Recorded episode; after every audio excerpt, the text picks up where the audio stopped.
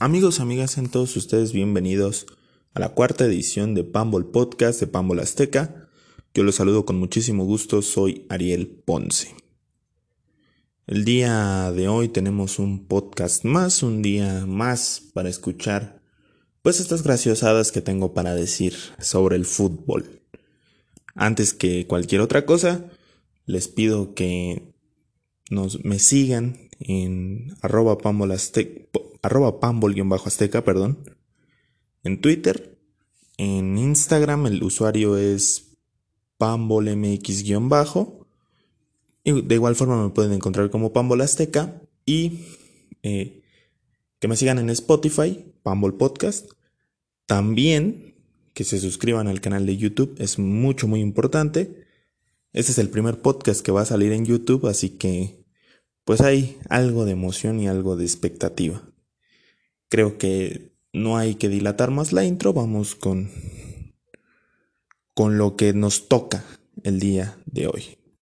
El tema de hoy tiene una particularidad y es que soy aficionado del equipo del que voy a hablar. Y arranco con ellos por una cuestión de comodidad y de conocimiento de causa. O sea, evidentemente, pues hablo de ellos porque los conozco, para no irnos más lejos. Por supuesto, hablaré de los Pumas de la UNAM, oficialmente conocidos como Club Universidad Asociación Civil, un equipo del que no puedo hablarles desde, desde una sola perspectiva, dado mi afecto por el mismo y pues los sentimientos que van, que van aflorando. Así que trataré de hacerlo desde la perspectiva de Ariel, la persona que les habla, y desde la, para mí y para muchas otras personas, inexistente objetividad. Entonces, yo, en lo particular, como fanático, no tengo una historia de amor a primera vista eh, con mi equipo. Yo no tuve que verlo a los 8 años, a los 10 años o, o identificarme tiempo después.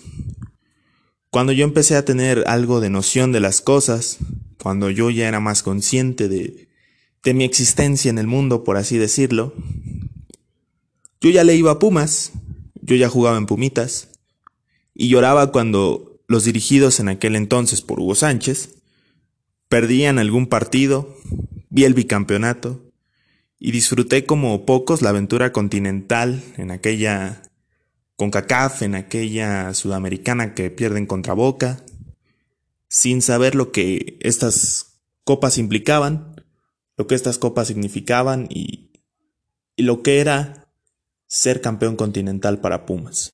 Como todos, sufrí la época posterior a la gloria del bicampeonato, a la gloria de Hugo Sánchez. Viví y gocé la etapa de regreso, de salvación del Tuca, con Solari, con Escoco, con Barrera, con Zambuesa, con Ismael Íñiguez y todos aquellos jugadores que estuvieron en esa época. Crecí queriendo ser como Joaquín Botero, me encantaba ver al parejita López, decía que era Sergio Bernal, Siempre fui fan de las maromas de Marioni y en general cualquier futbolista que portara la azul merecía respeto y cariño de mi parte. Morí, no de manera literal, de coraje cuando el Atlante del profe Cruz en Cancún en aquella final nos arrebató el título en 2007 y volví a emocionarme con el campeón de 2009, aquel de Efraín Juárez, de Pablo Barrera, de Dante López, de Martín Bravo, de Sergio Bernal, en una final muy intensa contra Pachuca en donde pensé que se nos iba el campeonato, que, que nos iban a arrebatar la gloria una vez más. Los años transcurrieron, yo fui creciendo poco a poco, pasé de la primaria a la secundaria en un abrir y cerrar de ojos.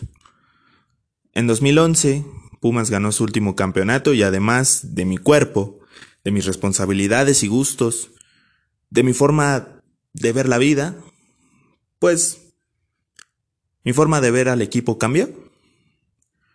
Ya había visto y leído lo suficiente de el fútbol mundial, de su historia, de los equipos que había, para entender a universidad y empezar a darle, pues, forma a mi, a mi particular manera de apoyarlos. Aquella tarde de domingo de mayo, junio, si mal no recuerdo, de 2011, grité como nunca el, el gol de Javier Cortés. No, no recuerdo una sensación igual, fue un, golazo.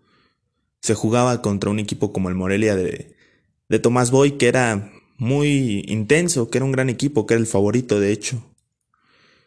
Toda esa liguilla había sido muy, muy estresante, muy, eh, muy apretada. Rayados le dio una paliza a Pumas en el tecnológico y Pumas remontó. Chivas le sacó el empate de manera ridícula en el OmniLife y los dominó en el Olímpico Universitario y Pumas les ganó. Entonces, aquel título estaba destinado para nosotros y... Y pues en, en ese momento me sentía terriblemente orgulloso de mi equipo y de lo que habíamos logrado. Todavía eran, eran mis Pumas y era con lo que yo había crecido. Después del campeonato, por alguna razón, pues empecé a ya no poner tanta atención a Pumas. Los fiascos de 2011 y 2013, 2012, pues no lo sentí tanto porque yo estaba no quiero decir enamorado, pero asombrado. Estaba maravillado, fanatizado con el Real Madrid de José Mourinho, de Cristiano, de Ramos, de Pepe, ¿no? Y, y también estaba muy encantado porque sépase que yo soy originario de Ciudad Neza. Pues estaba maravillado y, y emocionado con, con, el Toros Neza que, que creó TV Azteca en aquel entonces. Sabía lo que pasaba con el club, me enteraba pues de todo, veía algunos partidos. Sabía del fiasco de Manuel Villa, del fiasco de Luis García, de la traición máxima que nos hizo el señor Borja Navarrete trayendo a Mario Carrillo, que fue campeón con el América. Pero yo ya no le daba tanto peso, ya no me importaba tanto.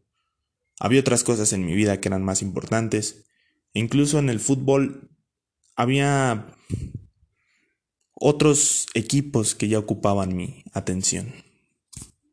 Me hice mucho más fanático, me hice mucho más asiduo a ver las funciones de lucha libre, de investigar sobre luchadores independientes, de ver los aniversarios, los Royal Rumble, los WrestleMania, de ver mucho más boxeo, de ser un fanático constante de los sábados de box y del y del zar y del Amazon y de todos esos comentaristas que marcaron mi forma de ver el boxeo también.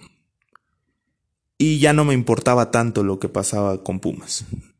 Ya no me interesaba el qué dirán de Pumas. Y mi afición y mi pasión se hicieron mucho más livianas, mucho más permisivas. Me daba exactamente igual lo que pasaba con el equipo en aquellas épocas. Incluso le di mucho más peso a la terrible eliminatoria que hizo México en el camino a Brasil, historia para otro día, que, a lo, que al pésimo momento que pasaba Pumas, que dependía de unos desconocidos llamados David Isasola, Poncho Nieto y Daniel Ramírez. Eran épocas complicadas y yo había decidido saltar del barco. El Nesa desapareció México fracasó como siempre en el Mundial. Y el Real Madrid ganó la ansiada décima, así que yo ya no sentía ningún vínculo con ellos.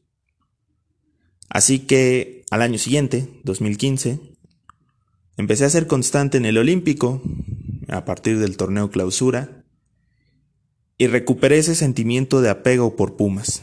Dejé de ser tan apático, me, me encantaba, me emocionaba la idea de estar ahí cada domingo de ir a quemarme y requemarme, de tener el nuevo jersey, de, de gritar las goyas, de cantar otra vez el himno deportivo universitario, como si fuera el primer día de mi vida que iba a ver a los Pumas.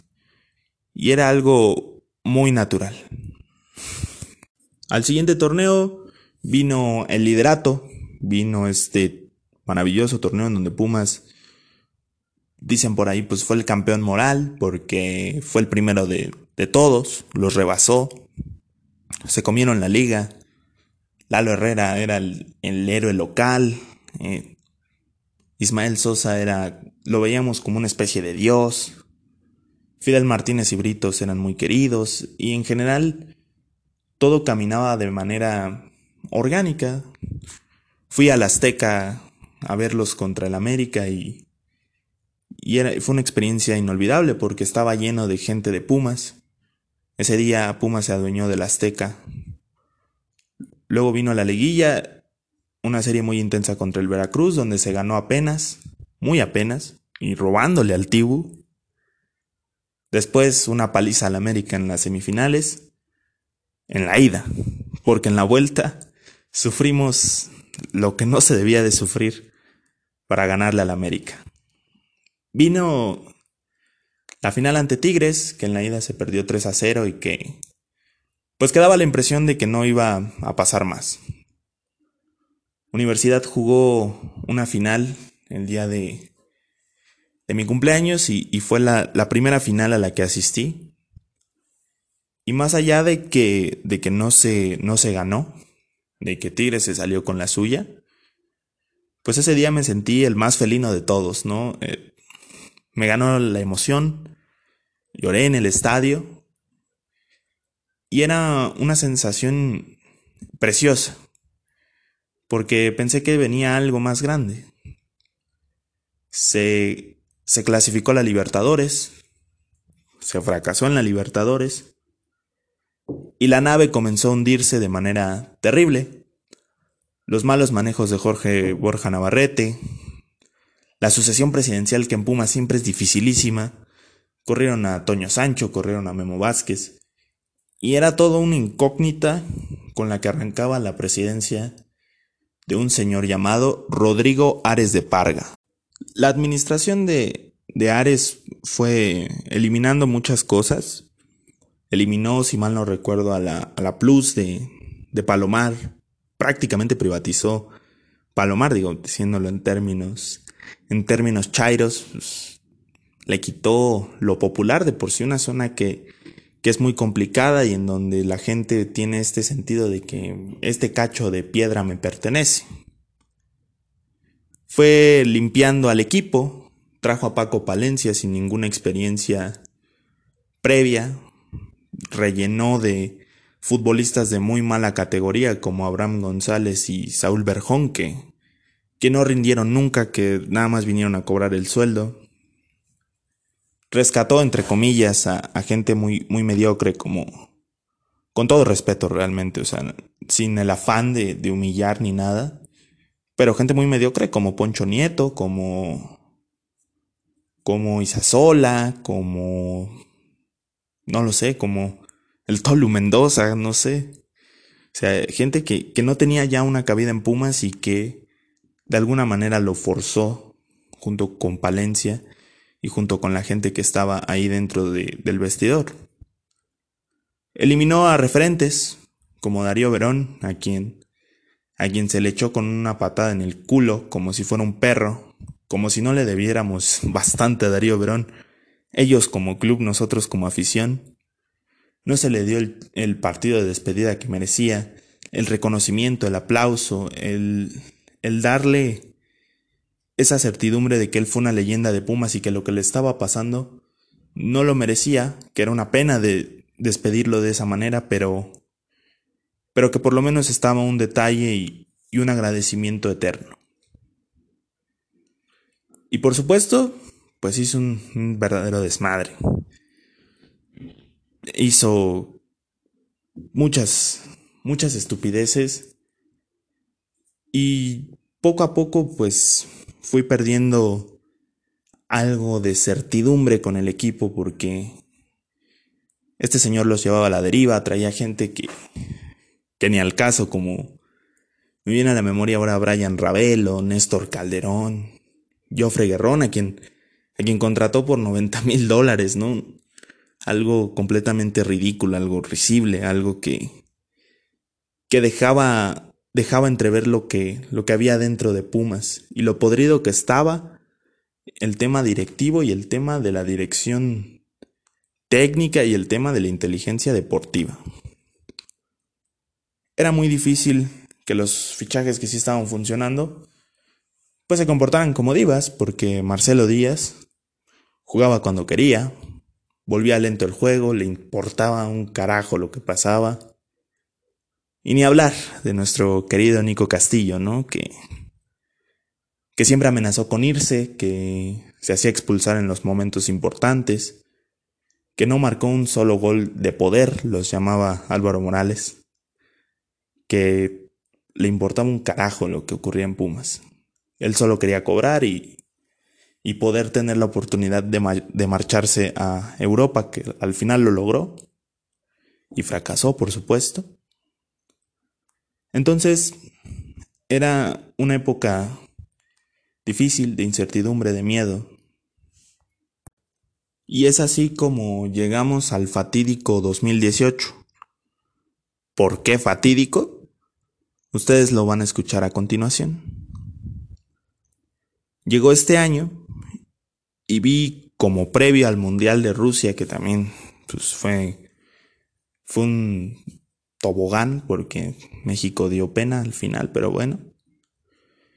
Vi como previo al Mundial cómo el América humillaba a los Pumas sin despeinarse, con un 4 a 1 en, en Ciudad Universitaria, sin meter las manos con Díaz y Castillo expulsados en el Azteca, con Castillo gritando sandeces al final del partido, el famoso que te den la copa, piojo y dejando una imagen ridícula y paupérrima de los, de los Pumas y del equipo en general. El equipo perdió 6-2 y algo, pues algo dentro, dentro de mí, de mi manera de ver a Pumas, dentro de la manera de ver el fútbol, dentro de esta particular filosofía que tengo, pues ya había dejado de existir, algo cambió, ya no era la misma cosa de antes. Yo ya no los veía como estos superhéroes invencibles que a lo mejor, no sé, se caían o se tropezaban y acababan ganando, o como este equipo fuerte que sabía reponerse de las grandes derrotas. Era un equipo endeble, de un plantel que pertenecía, pues si no al ascenso, por lo menos a la media, a la media tabla baja de, de, del fútbol mexicano y que, y que no estaba hecha para pelear los campeonatos, ¿no? Ya les perdí la fe, les perdí confianza y yo, yo ya veía que, que lo que se presentaba en el campo pues ya no era mi equipo, ya no era lo que yo había visto como, como Squinkle ya no, ya no era lo que había visto hace tres años, en 2015 para, para ser más específico, me estoy situando en 2018. ya no era, ya no eran mis Pumas, ya era un, equipo completamente diferente. Y creo que mucha gente lo vio igual, o sea, las entradas en el, en el estadio pues eran paupérrimas, Iban, íbamos los mismos 20 mil babosos a ver al equipo empatar con el Morelia, dar pena contra el Puebla, apenas sacar resultados contra el Veracruz. Y pues ya era, ya estaba de más, ¿no? Ya no, ya no era lo mismo, ya era, era mucho, mucho golpe a la sufrida afición universitaria. Terminó el Mundial y vino la segunda mitad de ese año terrorífico.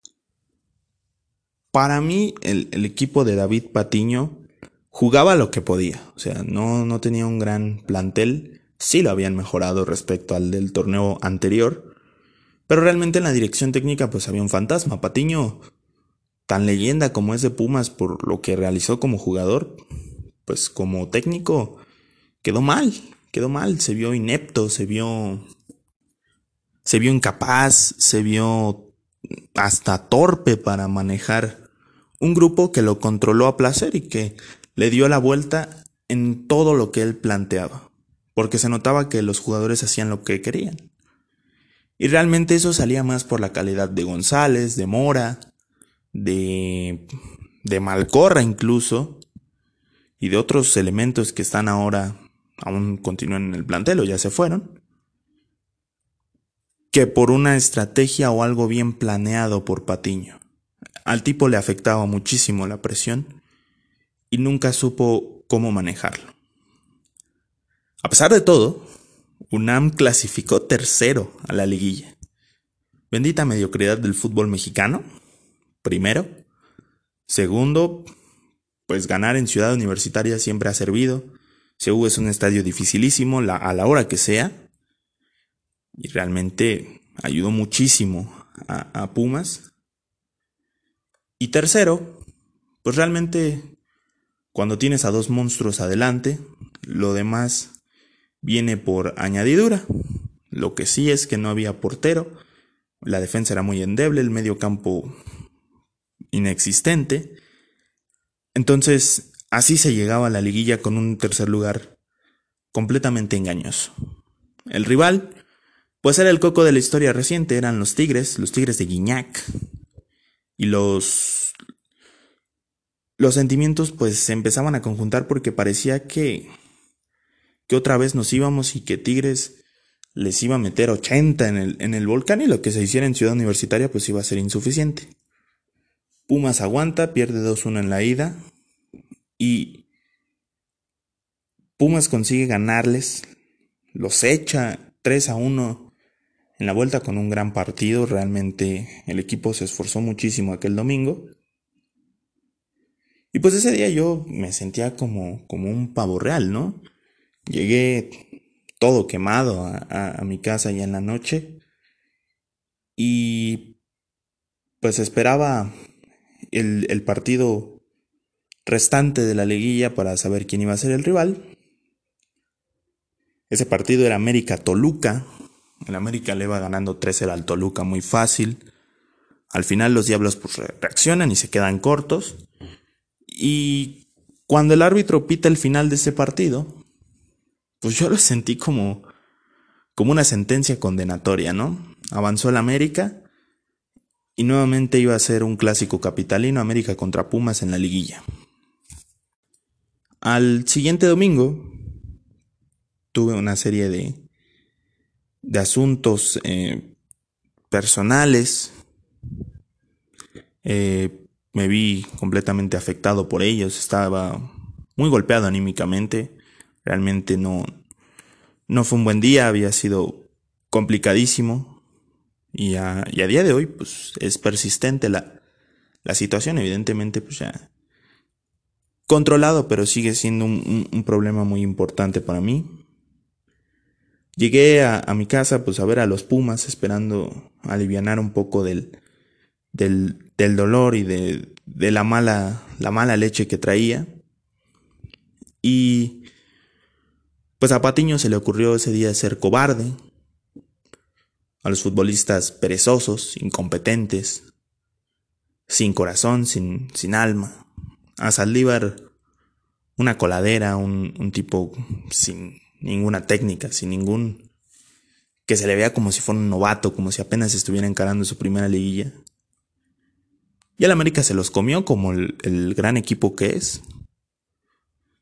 Pero creo que hay de derrotas a derrotas. Y estos Pumas, pues vamos, vas perdiendo 3-1 en el, en el primer tiempo. Pues cierras el partido, ¿no? Ya, ya no buscas eh, entrarle a los chingadazos en el segundo tiempo, ya como sea. Tratas de, cerrar la, la situación. Pero. Pero pues decidieron perder 6 a 1 y a partir de ahí cambiaron muchas cosas. Y no, no fue ya lo mismo ir a ver a los Pumas al siguiente torneo, en donde me recibieron, nos recibieron a los aficionados, a 15 mil aficionados si mal no recuerdo, con un 0-0 en la primera jornada contra el Veracruz, que tenía casi tres meses sin ganar. A partir de, de ese momento, de ese incidente, porque porque eso es lo que, lo que son. Al final de cuentas, pues esas goleadas no son, no son comunes, son, son más incidentes, son más cuestiones que pasan en un mal día en el fútbol.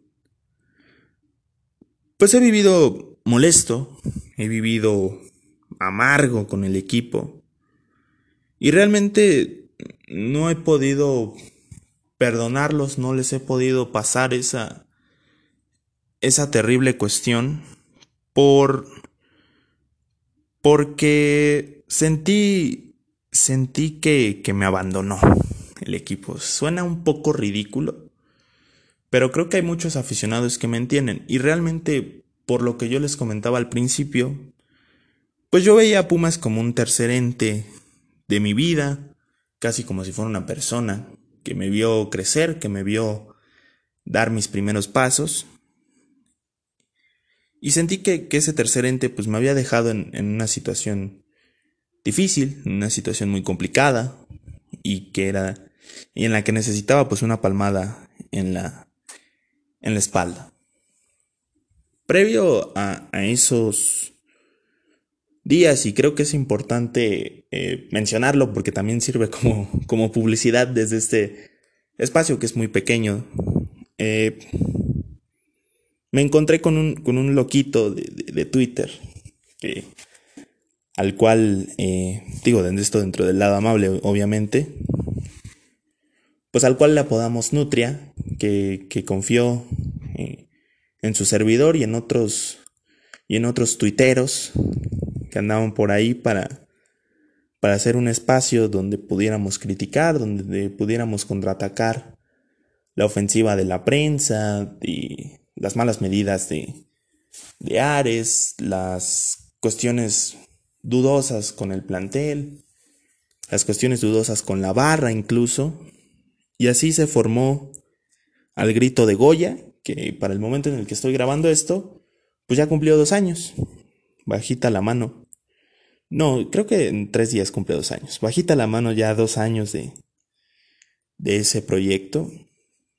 Y también han pasado dos años de, de aquel día. Otra vez. El destino ha puesto a, a los Pumas después de, de perder a, Ares, digo perder porque al tipo lo estuvieron investigando en Hacienda, lo estuvo investigando el gobierno de López Obrador por corruptelas, por cuestiones ahí medio dudosas. Y pues abandonó la presidencia. Creo que fue más presión de, Graue desde la rectoría de, la universidad que algo que él realmente quisiera hacer. Entró Leopoldo Silva, que no es que para mí sea el, Florentino Pérez un, un super directivo, incluso me parece un directivo bastante normalito, pero toma decisiones pues, más, más inteligentes, por así decirlo. Y realmente me sorprendió este, este torneo porque se va Mitchell a unas horas, los asuntos personales que, que argumenta el señor, pues realmente no los termino por creer. Porque sí me parece que el tipo vio que no había tanta materia prima y decidió irse. Entonces, llega Lilini, con nula experiencia, con la única, pues no sé, con la única experiencia o la única cuestión futbolística que era ser el encargado de fuerzas básicas de Pumas, antes el encargado de fuerzas básicas de Morelia, banquero, economista de profesión, y puso a este equipo dentro de todo en orden, con la ayuda de Israel López, con un refuerzo muy importante como Talavera, con gente como Dineno, como González, como Lira, como Mayorga, como Johan Vázquez, como Freire, que trabajan siendo esta parte fuerte, siendo la columna vertebral de, de el equipo, ¿no? Realmente completamente agradecido con, con estas personas como aficionados. Y ahora en estas semifinales, otra vez contra un enemigo, contra un rival de la ciudad como el Cruz Azul, en un derby que es importantísimo, otra vez siendo el underdog, el, el equipo que no es favorito, el equipo que es menospreciado. Pues yo la verdad, más allá de lo que ya, ya le reconocí al equipo que ha hecho bien, de lo que sea que haya hecho bien, eh, pues no les, no les doy la misma confianza, no, no les doy toda mi fe, no, no es el mismo sentimiento que, que en el pasado y realmente pues me siento me siento como con las dudas y con el con el miedo de que se vuelva a, a dar una goleada de escándalo, un, un mal tropiezo, un, un accidente y, y que se vuelvan las mismas cosas de siempre, ¿no? Estoy con la disposición y con la comodidad, pues de observarlos a la distancia, ¿no? Que es lo que me otorga la pandemia a final de cuentas. Y con la protección y con el aforo, con lo que ustedes quieran, de poder criticarlos y hablar de ellos en, en Al Grito de Goya y en este espacio. Una disculpa por los ruidos de fondo, este lugar es muy abierto. Desde Al Grito de Goya, desde este mismo espacio. Y ya no tener una obligación tanto de aficionado, sino más como periodista, que es lo que a lo que me pretendo dedicar. Tal vez y, y solo tal vez realmente es tiempo de pues de olvidar, de poner estas situaciones en el pasado, de, de darme cuenta que, que, yo en 2011, entre 2011 y 2013, pues hice lo mismo, ¿no? Lo mismo de lo que me quejo. Que fue bajarme del barco, dejar al equipo en las, en las situaciones más complicadas. Es algo que aún, aún no lo decido, aún no lo sé. Eh, creo que, que Cruz Azul los va a eliminar, sinceramente. Y a mí me importaría más que, el hecho de que pasen, porque para mí esta temporada pues ya está hecha, ya está completa. Eh, me importarán las formas en cómo se vayan. Creo que esta parte la podemos cerrar y la puedo cerrar diciendo que en, en mi corazón y a pesar de todo lo que, lo que he vivido y de lo que me ha decepcionado Pumas, valoro mucho más lo que me ha dado, las alegrías, eh, la oportunidad incluso de, de poder practicar el juego en su escuela, eh, ser una institución representativa con la cual yo puedo identificarme. Creo que en mi corazón y en el corazón de, de millones más, Pumas no es grande, es enorme, es gigante, es la vida misma. Y creo que así debe de ser para el aficionado de Pumas. Si tú dices ser de Pumas y, y no lo amas así, pues realmente pregúntate dos veces el por qué eres hincha de este equipo. Quitando ahora sí ya la parte más emocional, la parte del aficionado, pues entremos en la, en la parte objetiva que es con lo que voy a evaluar también a los otros equipos.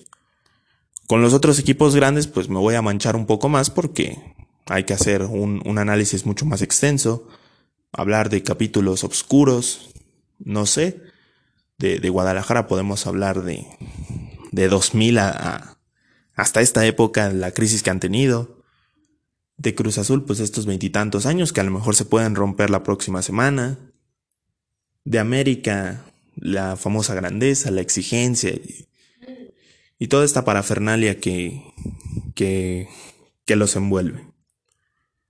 De manera objetiva, y lo digo con muchísimo respeto y sin el afán de, de hacer enojar a nadie, pues sí cuesta trabajo no, no cuestionar a, a un equipo de de casi 70 años en primera división. Pumas me parece que tiene algo así como 63. Perdón por no, no conocer este dato. Eh, y que solo tenga pues 7 ligas y 14 títulos ya total, ¿no? Contando la Interamericana, la Conca Champions, la Copa MX, el campeón de campeones y demás tonterías que han ido saliendo. Y pues sí cuesta trabajo no cuestionar que se ha llamado grande, que, que siga teniendo este mote y que se defienda a capa y espada que Pumas es grande.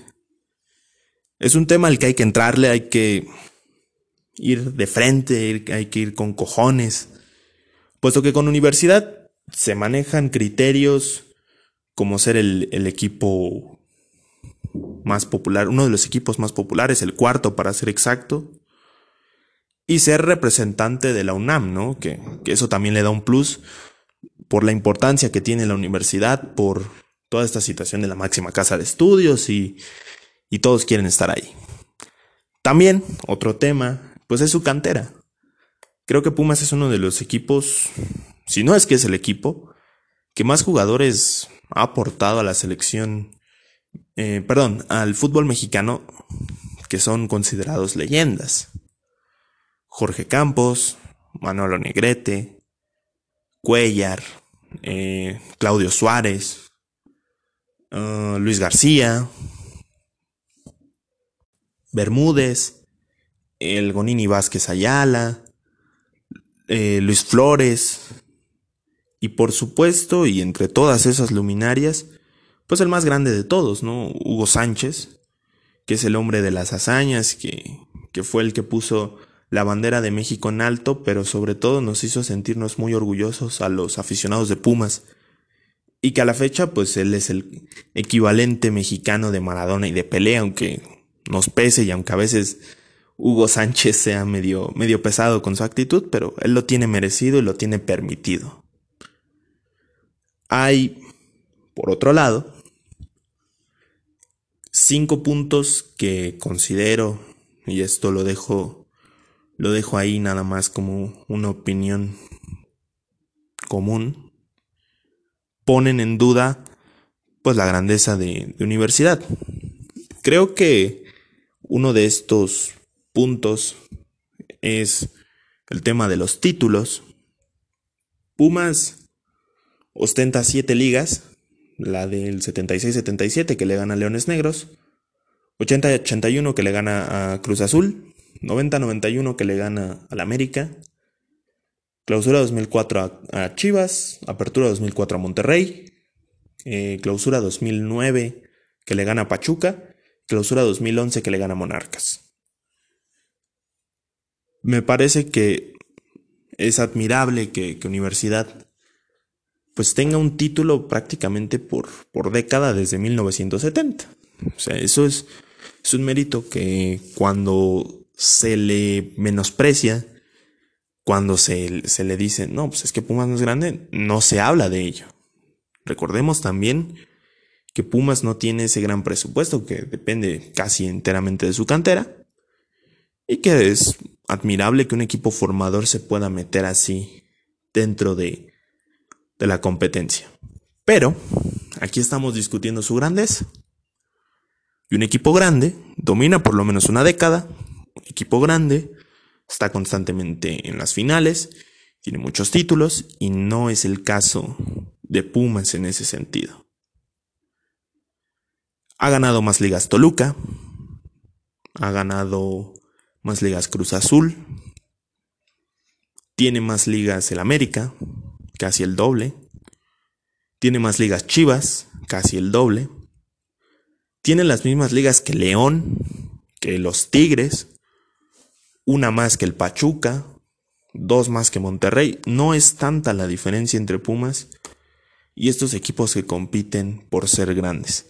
Incluso el menospreciado Toluca, pues es uno de estos equipos que, que tiene más y que no se le considera para nada por encima de Pumas.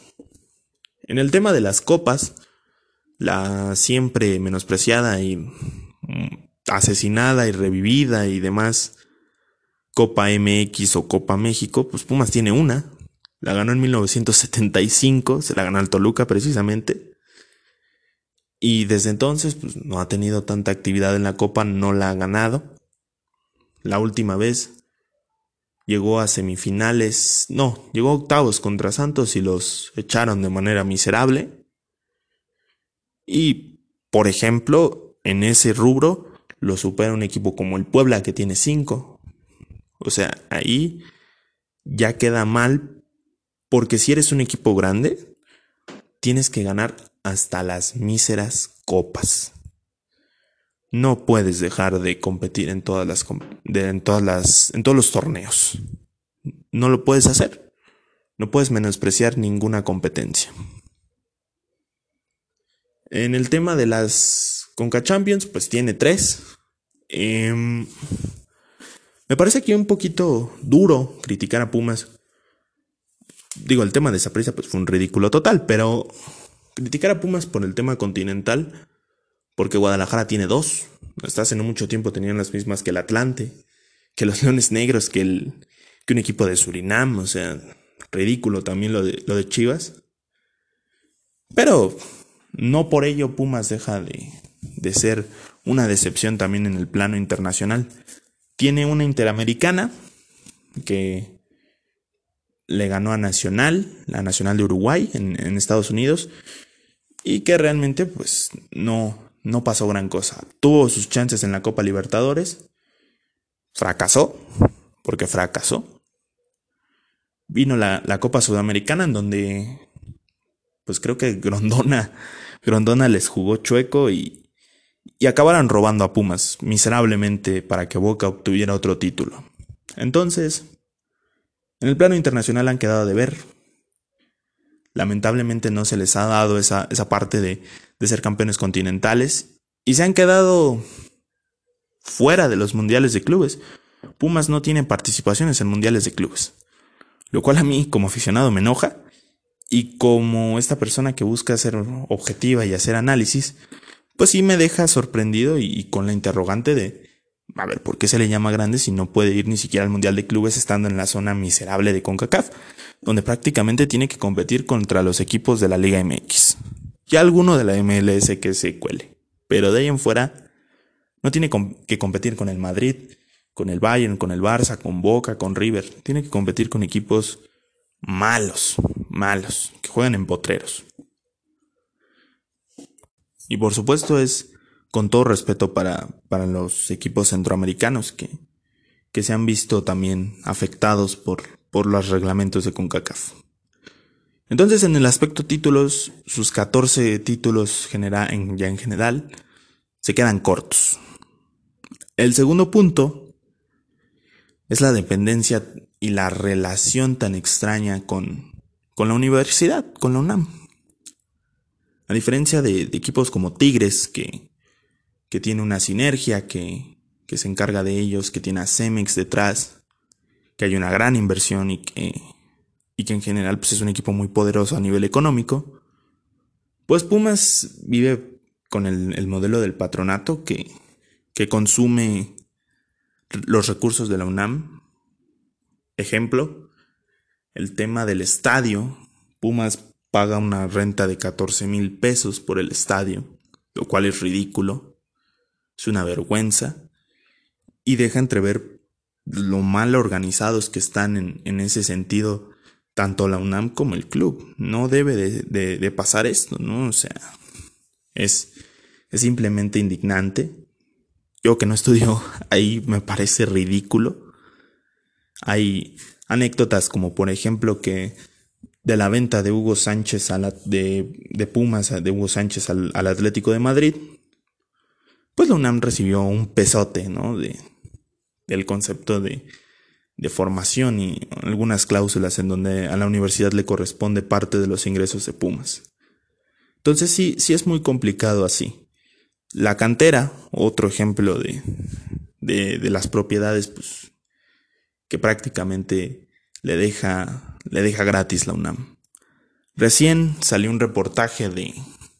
No recién, creo que es una investigación que lleva más o menos dos años, de Mauricio Romero, eh, en donde él menciona que, que, a la UNAM le pagó 15 millones de, de pesos al, al equipo por boletos, por los famosos boletos del sindicato, y que termina por ser ridículo porque a dónde se fue ese dinero, ¿no? ¿Dónde, dónde está el recurso por qué hay, pretensiones de vender a González y, cosas que no deberían de pasar en un club profesional.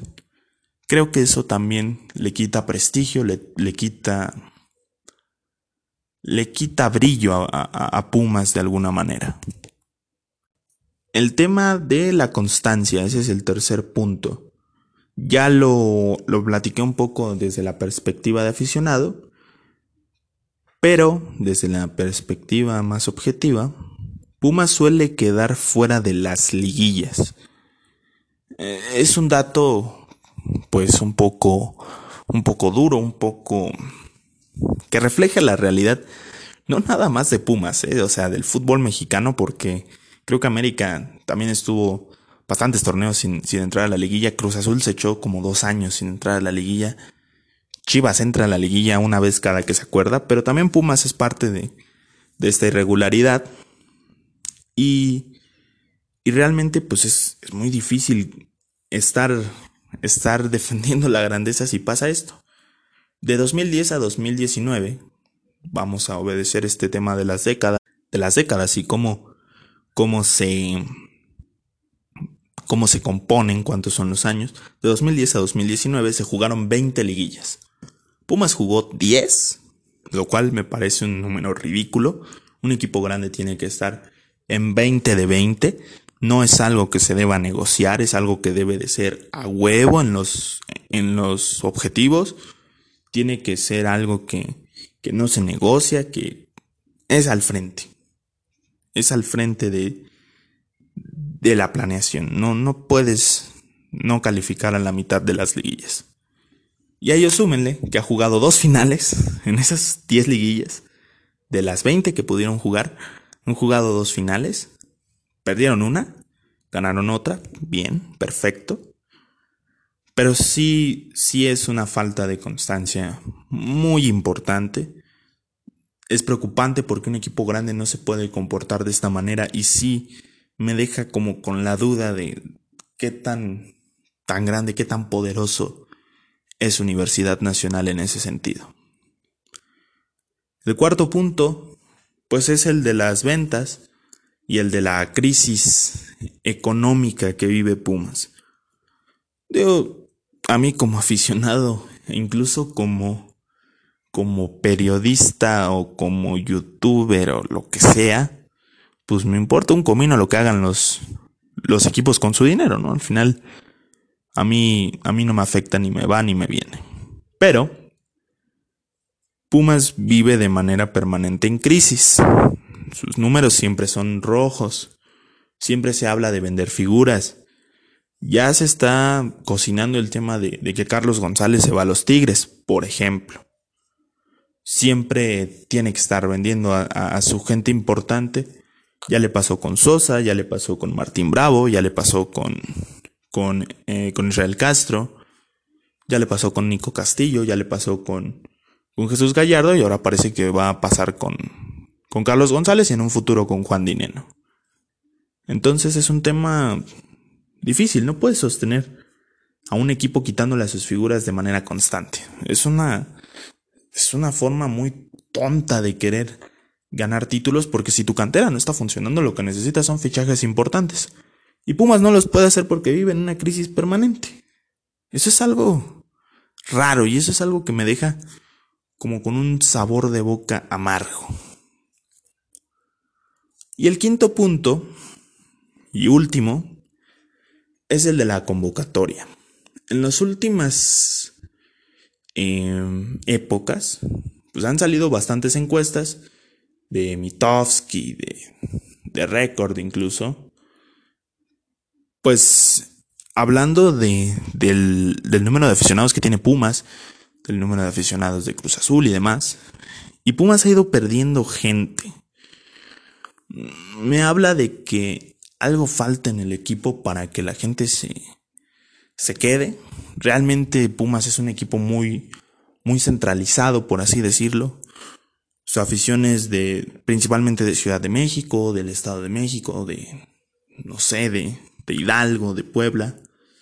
No son, no son un equipo que, que se distribuye al sur o al norte como si pasa con Chivas y, y con América y he visto que con Cruz Azul también ocurre mucho y realmente va perdiendo terreno con estos equipos regios como Tigres, como, como Rayados, perdón que tenga que especificar cuáles, que, que con sus grandes figuras y con sus últimos resultados pues van abarcando más a la afición.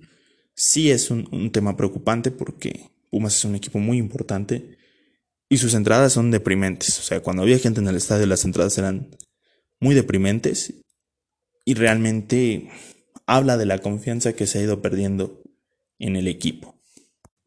Ya en un balance general, ya visto todo el tema de los pros, de los contras, ¿no? Reconociendo esta, esta parte positiva que tiene Pumas. Cantera, títulos, mérito de esos títulos, eh, la institución a la que representan, historia, tradición y sus contras, que pueden parecer los mismos puntos que pones en los pros, pero de manera opuesta. Eh, puedo dar como una conclusión, Pambola Azteca puede dar como una conclusión, que Pumas es un equipo muy importante. Sin Pumas no hay Hugo Sánchez, sin Pumas no hay Jorge Campos, sin Pumas no hay Negrete, sin Pumas no hay Jaime Lozano, sin Pumas no hay Cuellar, sin Pumas no hay Claudio Suárez, sin Pumas no hay Beto Aspe, sin Pumas no hay Luis García. Pero no es tan grande como lo, lo quieren vender. Sí, sí siento que, que, le faltan más elementos para, para decir que es completamente grande ya sin ninguna duda. Y creo que sería importante que, esta, que este torneo lo aprovechen y ganen el octavo campeonato, porque tienen la oportunidad de competir por otro título, por otros dos títulos de hecho, aumentar más su palmarés meter presión para poder ir al, Mundial de Clubes, a su primer Mundial de Clubes. Le meten presión a Cruz Azul, le meten presión a Tigres, le meten presión a Toluca. Y este reinicio que se está dando con, con Leopoldo, con Andrés Lilini, pues de alguna manera puede tener un, un, eh, un punto de partida fuerte, un punto de partida sólido, en el que el equipo se vea con un que a futuro puede conseguir más títulos y muchos más logros y seguir exportando grandes canteranos. E incluso si no lo consiguen, creo que este punto de partida, llegando a semifinales en su primer torneo, es excelente. También es cierto que supera en, en muchos aspectos a equipos de provincia, entre ellos los, los regiomontanos. Por ejemplo, Tigres tiene la fabulosa cantidad de cero títulos internacionales y Pumas tiene cuatro. Entonces, pues sí te habla, te habla de lo, de lo grande que es el equipo, ¿no? Y se queda un poquito corto ya hablando de sus cuatro, de sus tres rivales máximos y del Toluca. Se queda corto en, en el aspecto de los logros, de, de los títulos como, como parte ya global de su historia, como el conteo global de su palmarés, pues sí termina quedándose corto y sin, sin poder igualarse, sin poder tirar los trancazos con la misma manera en la que los tiran estos equipos.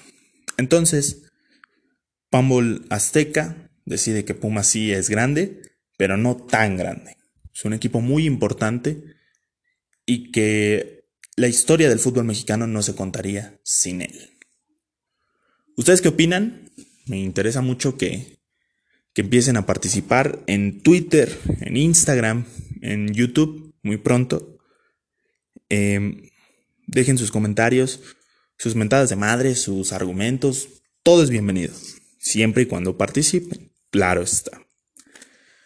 Antes de despedirme, les quiero decir que el siguiente tema, pues no va a ser un equipo. Evidentemente, si, si gana Cruz Azul la liga, pues me veré obligado a hablar del, Cruz Azul.